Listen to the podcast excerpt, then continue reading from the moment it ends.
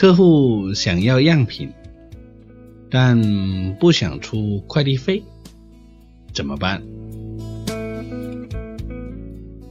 你可以说，公司规定运费要由客户负责。如果下单达到多少钱，比如两千块，样品的快递费可以返还到你的支付宝。这么说之后，客户如果还坚持不想出快递费，那。就不用再心存幻想，这个客户没有价值，不用再浪费时间了。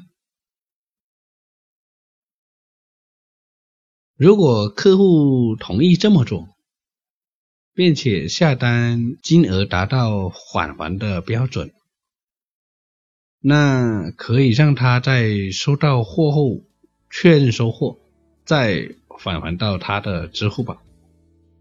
这样可以让资金马上到账。